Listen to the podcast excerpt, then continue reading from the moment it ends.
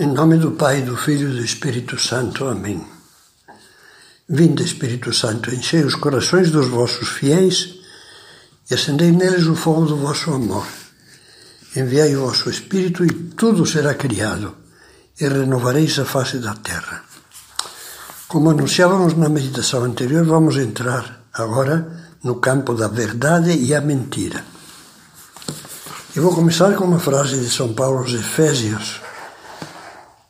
Renunciai à mentira. Fale cada um ao seu próximo a verdade. Está dizendo, alguém pode comentar, o óbvio ululante. Mas está dizendo algo que muito poucas pessoas vivem, pelo menos vivem com perfeição. Lembrávamos, mais de uma vez nesta série, os versos despretensiosos de uma canção que diz: Palavra é a ponte onde o amor vai e vem. Se poderia dizer da mesma forma: Palavra é a ponte onde a verdade vai e vem. Foi para isso que nos deu nosso Senhor, Deus, o dom precioso da fala. O Catecismo da Igreja diz: a palavra tem por finalidade comunicar a outros a verdade conhecida. A palavra é a ponte, a janela aberta das almas que se comunicam. Deve ser, portanto, o reflexo sincero do que há dentro delas, dos pensamentos, dos conhecimentos, das intenções, do que se sente. Em suma, a palavra tem que ser a tocha que transporte a luz da verdade. Como veremos, adiante, algumas vezes poderá ser conveniente e até necessário resguardar sob o véu do silêncio algumas verdades que, pelas circunstâncias, poderiam ferir, poderiam ser profanadas ou poderiam machucar vistas ainda fracas. Mas o que jamais se pode fazer é converter a língua num farol portador da fumaça da mentira. Só Deus é a fonte da verdade. Ele que é a verdade essencial e absoluta, do qual toda a verdade é apenas o resplendor. Cristo, Deus feito homem, é em si mesmo a verdade. Eu sou a verdade. A luz verdadeira que ilumina todo homem. Aos primeiros cristãos, São Paulo diz: Em tempos passados ereis trevas, mas agora sois luz no Senhor.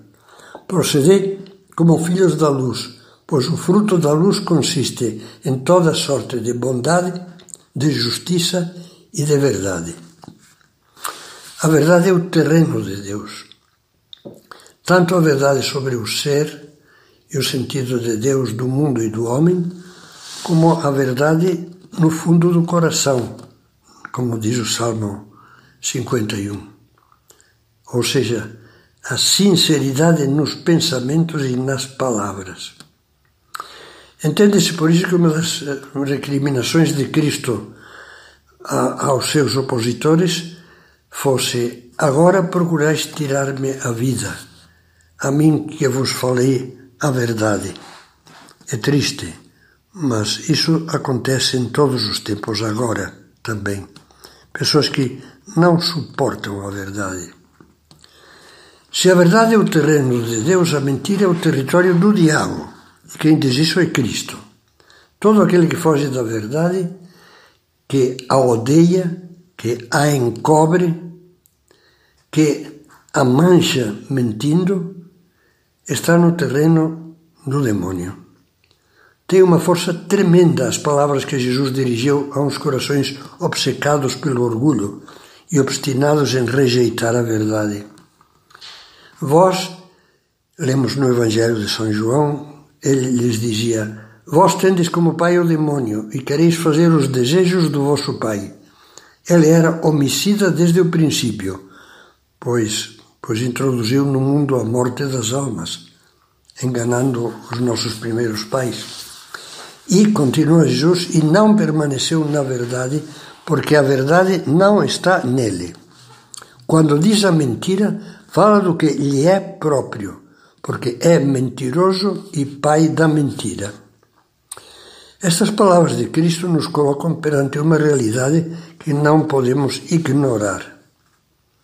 Se Deus é luz e nele não há treva alguma, se Cristo é a luz verdadeira que vindo ao mundo ilumina todo homem, o diabo, pelo contrário, é o pai da mentira, a tal ponto que a mentira é, como diz Cristo, o que lhe é próprio, ou seja, o seu sinal característico. Mas o pai da mentira é esperto no ofício de mentir. Raras vezes sugere mentiras grossas. Pode ser que lhe poupem esforços os homens já embotados pelo mal inclinados a admitir facilmente qualquer falsidade. Mas o habitual é que o diabo atue nas sombras. Costuma operar deixando entrever equívocos que apresentam a mentira com aparências de verdade. O diabo gosta do nevoeiro onde tudo é ambíguo. Toda sombra pode ser interpretada e toda forma pode ser posta em dúvida. É no caldo de cultura da ignorância, da dúvida, das impressões subjetivas, daquele eu não acho, para mim é, e do relativismo, nada é verdadeiro, tudo é relativo, é aí que o diabo cria cuidadosamente a sua filha predileta, a mentira. Tudo na neblina, nada na luz clara, diáfana, precisa, pois esse é o campo da verdade. Por isso Satanás não se cansa de sussurrar com ar de sapiência. Tudo pode ser verdade, porque cada qual faz a sua verdade. Na realidade, dizer que tudo é verdade é exatamente a mesma coisa que dizer que nada é verdade, ou que não existe nenhuma verdade verdadeira. Vamos continuar essas meditações.